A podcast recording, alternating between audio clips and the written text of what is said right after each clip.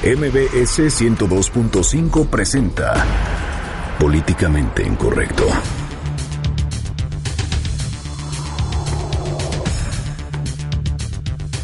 Sube a 33 el número de fallecidos tras la explosión en el mercado de San Pablito en Tultepec, Estado de México. Trasladan a Galveston, Texas a niños con quemaduras por explosión para ser atendidos. Mientras tanto, decomisan pirotecnia en tres delegaciones de la Ciudad de México. Le tendremos los detalles. Aprueban el paquete económico 2017 para la Ciudad de México. Contempla más de 204 mil millones de pesos. En Coahuila y Veracruz ya no tendrán que pagar tenencia vehicular. Le tendremos la información.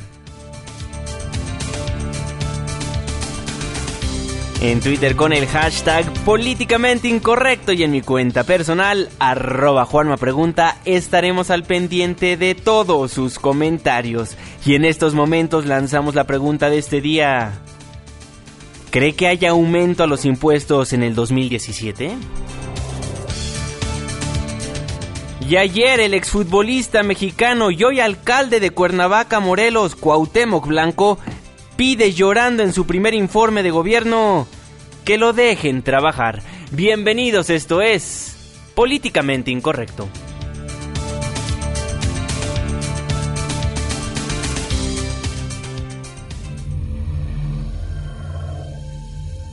Estás a punto de entrar a una zona de polémica y controversia. Una zona de discusiones álgidas y análisis mordaz. Estás entrando al terreno de políticamente incorrecto. Entra bajo tu propio riesgo.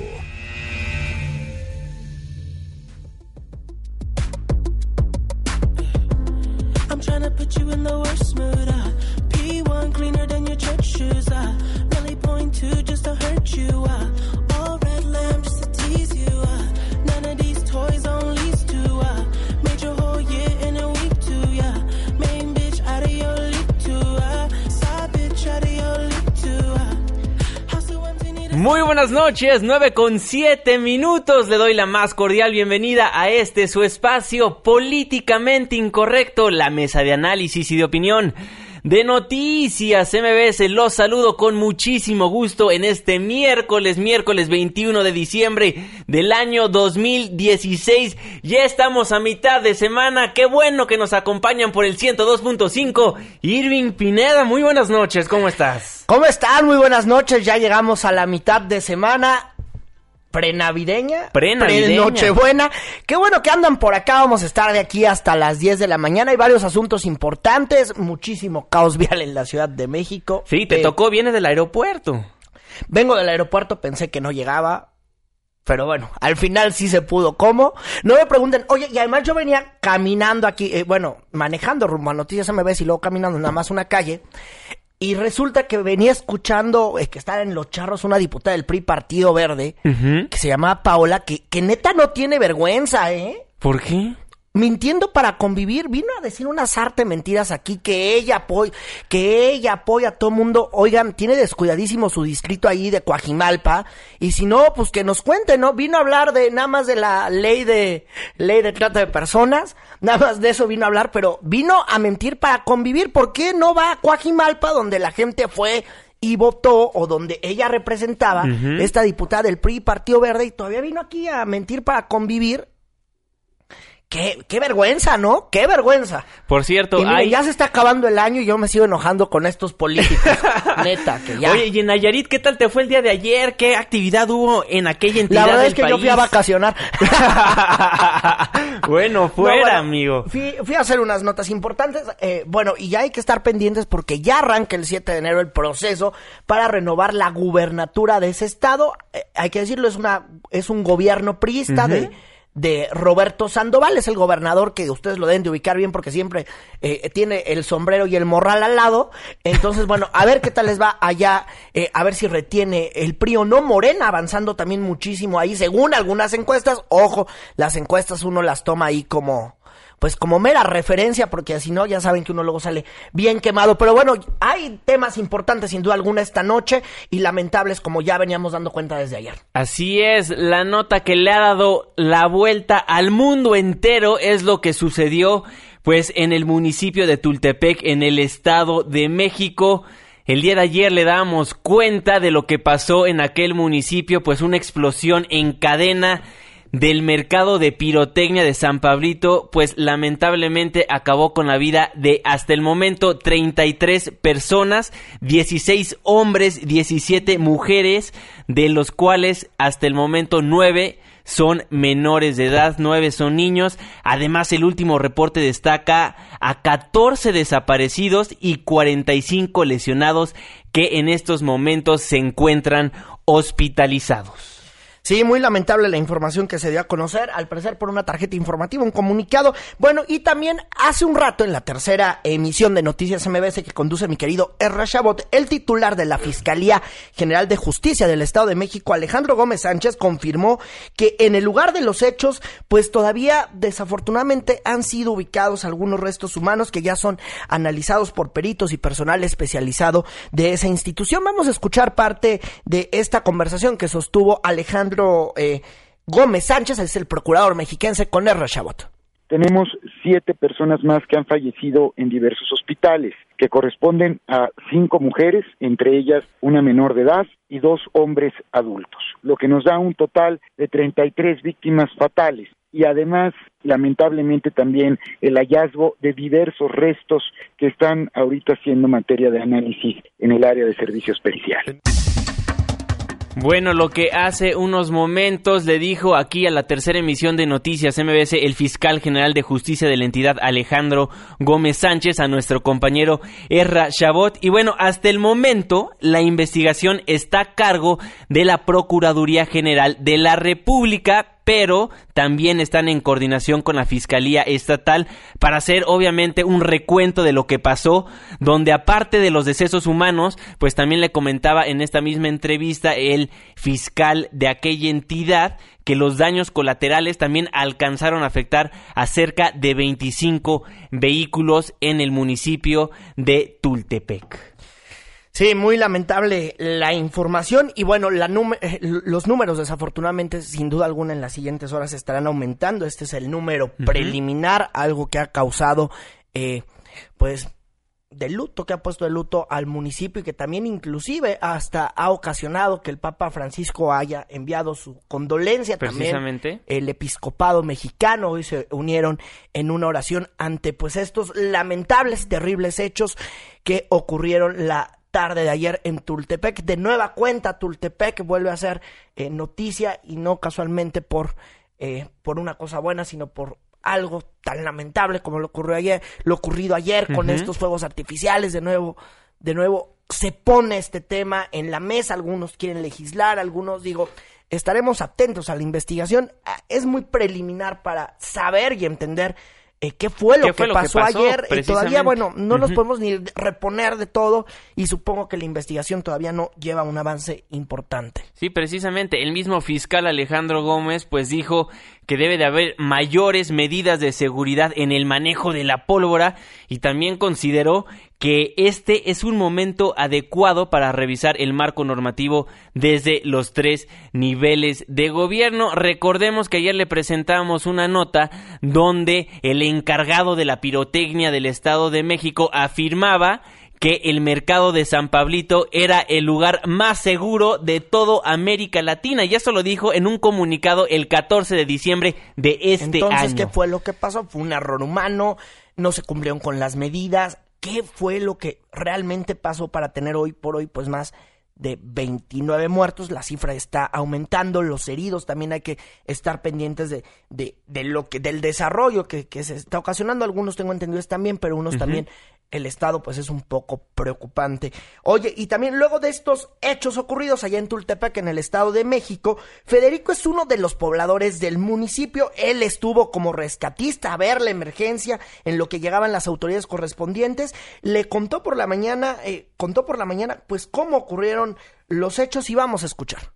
Sacamos a varias personas, a niños, a la gente se caía entre sí, se chocaban, incluso los proyectiles, los tabiques, las piedras también eran armas mortales, incluso este, los proyectiles que salían de los tabiques se incrustaban en, la- en las piernas de las gentes, en los cuerpos, en la cabeza, en la cara, y eso fue lo que ocasionó este, bastantes heridas, daños. Y bueno, ya poco a poco muchas personas están saliendo a los medios de comunicación pues a decirnos y a decirle al mundo entero qué fue lo que pasó durante esa explosión el día de ayer, el día martes 20 de diciembre de este año 2016 y este mismo rescatista Federico pues expresó que fue en cuestión de cinco minutos cuando esta explosión arrasó absolutamente todo, así lo dijo. Pero fue en cinco minutos acabó con todo esto, arrasó con en cinco minutos arrasó. Yo miraba que, que era necesario brindar este, el auxilio a la gente que estaba caída, tirada. También hoy por la mañana Luis Cárdenas en la primera emisión de Noticias MBS platicó con alguien que se dedica a esta labor artesanal que es el de los fuegos artificiales, el de estar manejando la, por- la pólvora. Es Nezahualcóyotl Romero comentó lo que sintió pues al momento de lo ocurrido ayer. Ya lo que pasa es que lo que se, bueno, sí se, se sintió la tierra por lo mismo de las explosiones, por la vibración y la onda que generó ya este, la explosión. Y por lógica, pues teníamos que, este, pues varios productos en todos los puestos y al generarse la explosión fue, fue una reacción rápida, una reacción muy rápida, rápida que se generó. Bueno, y también aclaró que la pólvora no se la vende el gobierno, sino que ellos mismos la fabrican. Así lo comentó a Luis Cárdenas en esta primera emisión de Noticias MBS.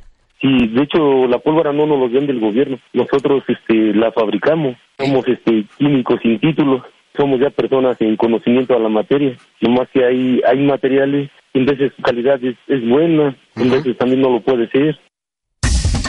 Pues bueno, les recomiendo muchísimo esta entrevista que tuvo Luis Cárdenas con este fabricante de pirotecnia. Él lo dice en, en la misma entrevista, es un artesano que hace pirotecnia. Hay que decirlo, este, este municipio de Tultepec es conocido ampliamente por fabricar pirotecnia a nivel nacional y es reconocido a nivel internacional por todo lo que han hecho en cuanto a la pirotecnia y la fabricación de esta. Muy interesante la entrevista que tuvo esta mañana Luis Cárdenas con Nezahualcóyotl Romero. Toda la información de, de lo que pasó en Tultepec la puede encontrar en el micrositio de Noticias MBS ingresando a nuestra página noticiasmbs.com y ahí va a encontrar absolutamente toda la información en cuanto a lo que pasó en el mercado de San Pablito en el Estado de México. Sí, bueno, son, eh, son parte de las historias que podemos ir compartiendo ya a esta hora de la noche y poco a poco intentamos armar este rompecabezas y para seguir armando eh, este rompecabezas tengo ya en la vía telefónica a Guillermo Blanco. Guillermo Blanco conduce la primera emisión de MXQ Noticias del canal mexiquense, el canal del Estado de México, pero hoy Memo Blanco en una labor de reportero, que Memo siempre ha sido muy buen reportero, bueno, pues estuvo ahí en el lugar donde se generó la noticia, tuvo varias historias. Memo, ¿cómo estás? Muy buenas noches, qué gusto escucharte. Juan Manuel eh, Irving y a todo el auditorio de Políticamente Incorrecto en el 102.5 me da mucho gusto saludarlos, no tanto en estas condiciones, por supuesto, agradezco también el comentario a mi trabajo, igual va para ti de regreso Juan Manuel y para Irving, y la verdad es que escuchando los, los testimonios que ustedes también han recabado en MBC Noticias, la verdad es que no se comparan cuando uno está ahí y ver todo lo que ocurrió eh, en cinco minutos, todo lo que destruyó. Imagínate 300 locales que quedaron totalmente destruidos. A mí me llamó la atención y escuchaba eh, el testimonio de esta persona de los ladrillos y la verdad es que, vaya, lo, lo, lo, lo, puedo decir también porque lo vi. Eh, estos estos 300 locales tenían techos de lámina, pero tenían estaban hechos de concreto y de estos ladrillos como blancos.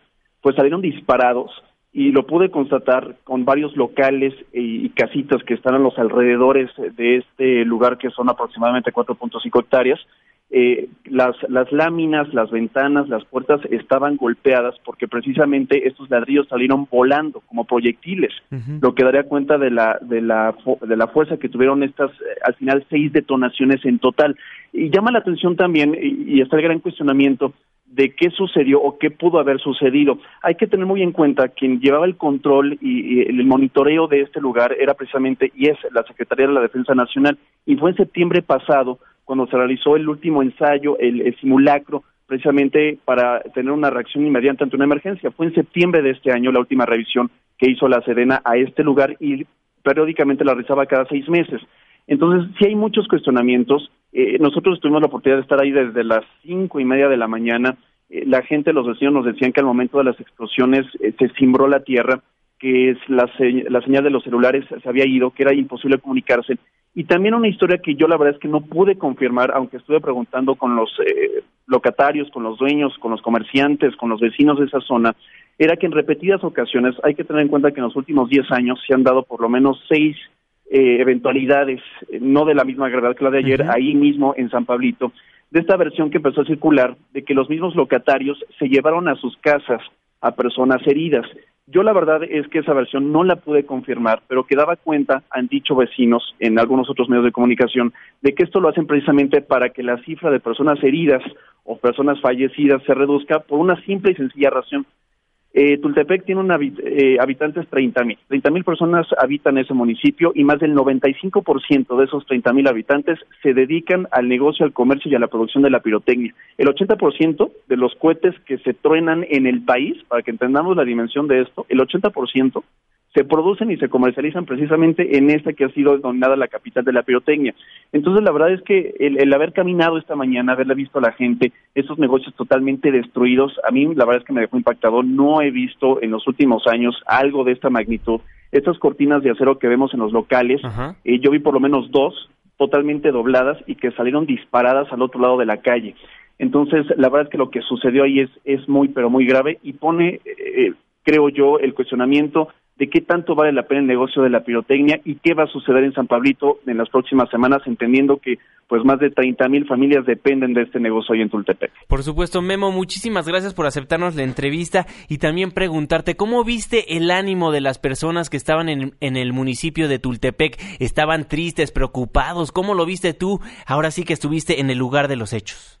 Mira, la, la mayoría de las personas a las que me acerqué para, para preguntarles, eh, Juan Manuel, desconcertadas, y me tocó, eh, no quisieron darme declaraciones, evidentemente por la delicadeza del asunto, pero sí Claro. pude constatar varias personas que estaban ya a las afueras esperando informes porque siguen eh, todavía eh, esas personas que hasta esa hora de la mañana estaban desaparecidas y hay una preocupación muy fuerte porque esa es la temporada alta de venta de cohetes. Junto con el 15 de septiembre y la temporada navideña es la temporada alta para este pueblo e insisto, son 30 mil personas que viven, son generaciones tras generaciones que viven del comercio, la comercialización de los eh, de estos productos y pues se han quedado sin su fuente de trabajo. Por un lado, como ya lo dijo el gobernador en su momento, el gobernador Rubiel Ávila, lo importante ahorita es la salud y, y las personas que se encuentran afectadas.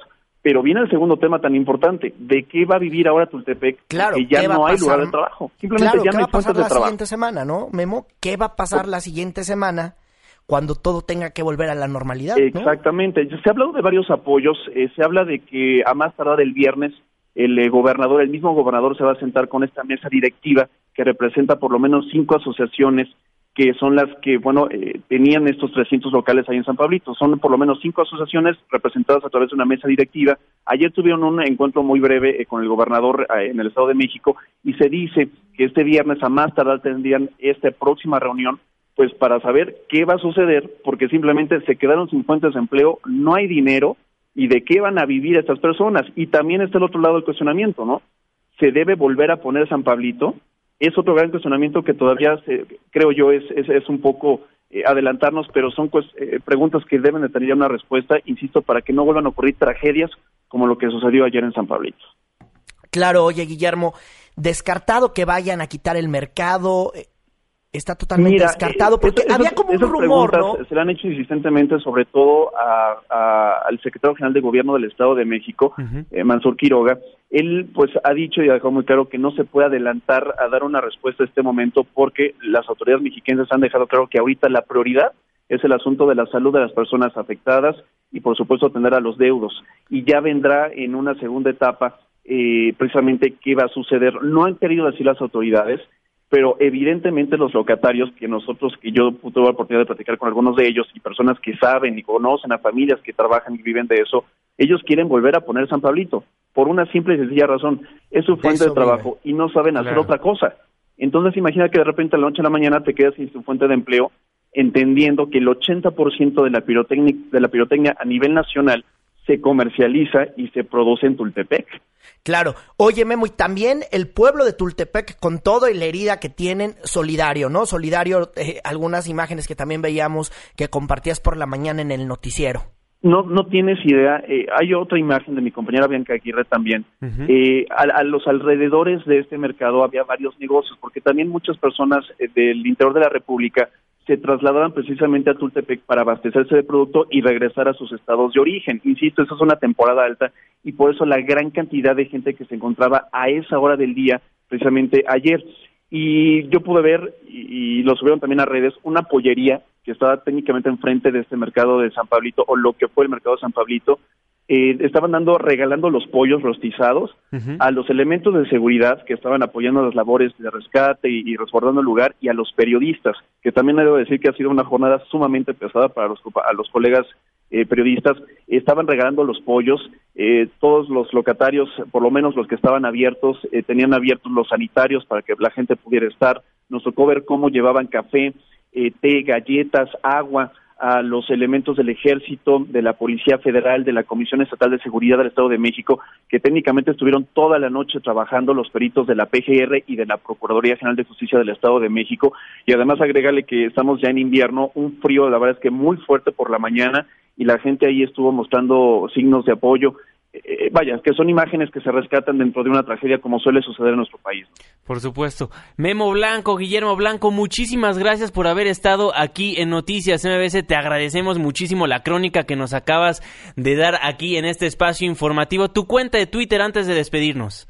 Estamos en la red del pajarito azul como arroba GE Blanco E, ahí estoy a sus órdenes y por supuesto todas las mañanas a través de MX con noticias. Juan Manuel Irving les mando un abrazo muy fuerte. Va de Un vuelta, abrazo. Memo. Muchísimas gracias. Hasta luego. Bueno, ahí Guillermo Blanco, un extraordinario periodista que nos hace el favor de tomarnos la llamada. Él estuvo el día de hoy en el lugar de los hechos, pues recabando todas las historias que nos acaba de narrar. Y sí, como bien lo dice, es impresionante que no tengan seguros. Una fábrica tiene seguros de gastos médicos, tiene seguros de accidentes y no es posible que también les dé la Sedena el permiso para tener pólvora, pero no tengan seguros, no, no hay una Habrá regulación. que revisar cómo Habrá que está la revisar. norma. Habrá que revisar cómo está la norma porque se supone que ese lugar es lo más vigilado y tiene con todo, tiene todos los permisos en teoría. Es algo operado por la propia Sedena, por la Defensa Nacional. Habrá que ver cómo está la norma y habrá que ver qué es lo que dicen también las autoridades. Sí, vámonos a un corte comercial. Al regresar le tendremos las reacciones por parte del gobierno federal, por parte, como bien lo dijiste, del Papa Francisco, que ya reaccionó después de esta explosión Oye. lamentable en Tultepec. Claro, oigan, también márquenos a cabina 5166125. Oigan, y para que vean que leo todos sus comentarios, hay alguien que, que se llama Dan 5-7 que me está reclamando que la diputada que estuvo en el programa pasado hace una labor muy buena. Pues entonces que venga aquí, que nos diga qué labor es la que hace, porque más allá de lo que vino a promocionar o a contar aquí sus historias, yo no veo que esa diputada que está en Coajimalpa atienda a su distrito. Igual y yo estoy ciego, igual y yo estoy loco. ¿Qué es lo que está haciendo en el distrito donde le eligieron? ¿Qué es Coajimalpa? ¿Qué está haciendo ahí? Si tienen muchas ganas sus defensores de oficio, pues entonces que nos marquen el teléfono 5166-1025 y que nos digan qué es lo que hace la diputada, pero con las pruebas en la mano, ¿eh? Estamos aquí dispuestos a diputar, ¿eh? Y bueno, Irving, también a mí me escriben al respecto y me dice, Milena, acla- eh, aclaren qué mintió la diputada que estuvo en Charros contra Gangsters. Bueno, mintió en que ella dice que es mucho trabajo ser diputado, la atención ciudadana. En eso mintió que nos diga qué es lo que está haciendo en Coajimalpa. Insisto, qué está haciendo la señorita en Coajimalpa, más allá de no aparecerse, porque luego dijo una frase, y ahorita lo vamos a buscar, es que yo apoyo en otros distritos, bueno, pues que nos diga cuáles y que nos diga cómo lo hace, porque eso de que vengan a mentir por convivir a las estaciones de radio está muy mal, ¿eh? Bueno, y que aquí está el espacio abierto, que venga, que se regrese, díganle a sus defensores de oficio, pues que, que la neta venga y que nos cuenten qué onda. Hacemos porque un corte no estamos comercial. entendiendo nada, ¿no? Bueno, hacemos un corte comercial y regresamos a Políticamente Incorrecto. Le tenemos más detalles de cómo reaccionó el gobierno federal en San Pablito, Tultepec, Estado de México. Una pausa. Ya volvemos. The legend of the phoenix. All ends with beginnings. What keeps the planet spinning? Ah, the force from the beginning. Love.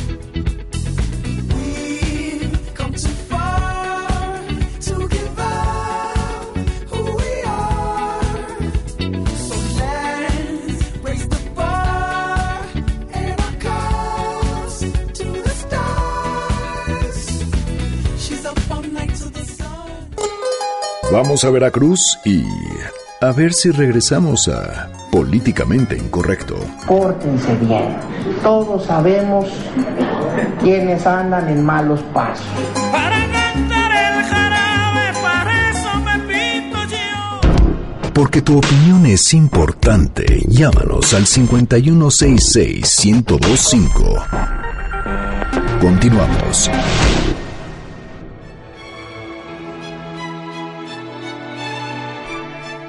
De vuelta en Políticamente Incorrecto a través del 102.5 de su frecuencia modulada. Muchísimas gracias por ser parte de la controversia. Nuestras cuentas de Twitter siempre abiertas para todos sus comentarios, preguntas y sugerencias. Arroba Juanma Pregunta. Y arroba Irving Pineda y espero todos sus comentarios, todos los recibimos aquí con muchísimo gusto. Los teléfonos en cabina 5166-1025. Oye, hubo información importante en Coahuila. Eh, en estas malas noticias que siempre tiene ese estado, que es Coahuila, el gobierno de Coahuila promulgó este martes la reforma que elimina la tenencia vehicular para el, esta- eh, para el estado, obviamente para el 2017.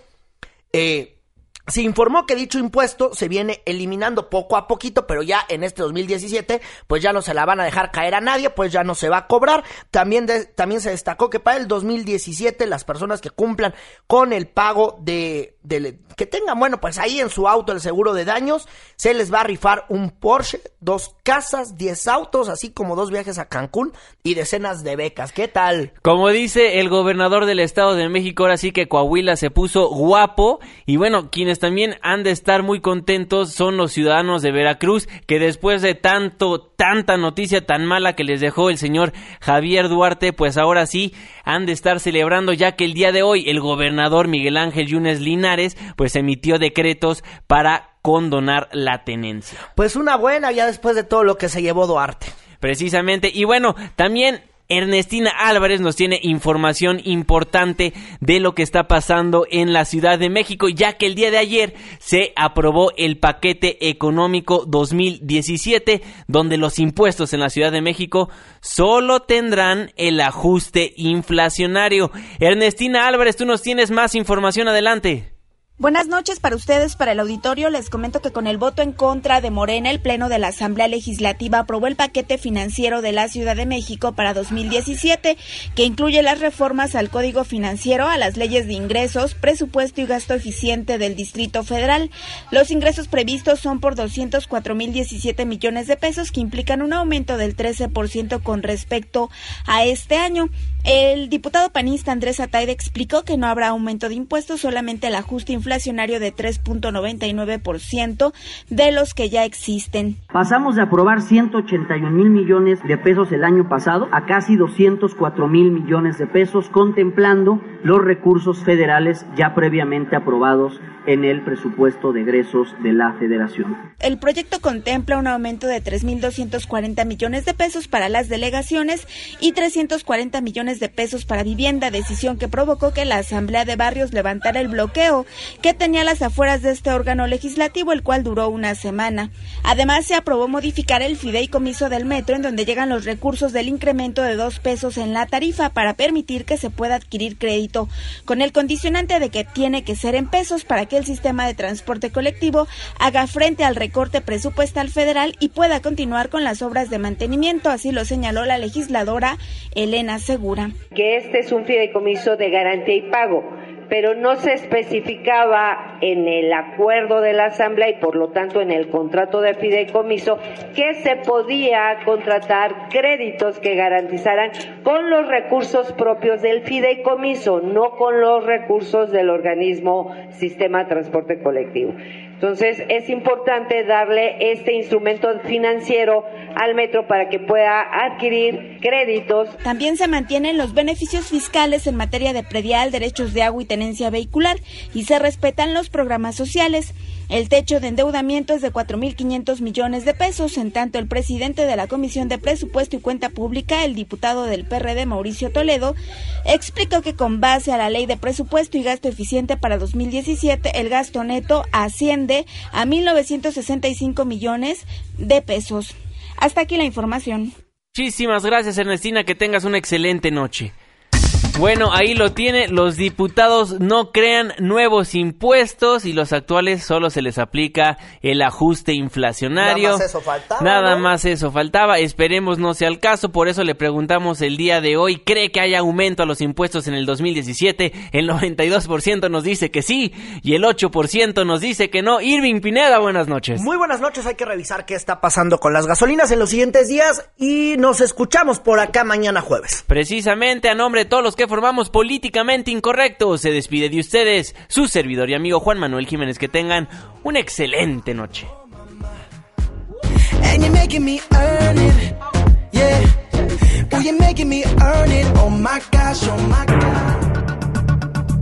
Estás dejando el terreno de lo políticamente incorrecto. Hasta la próxima.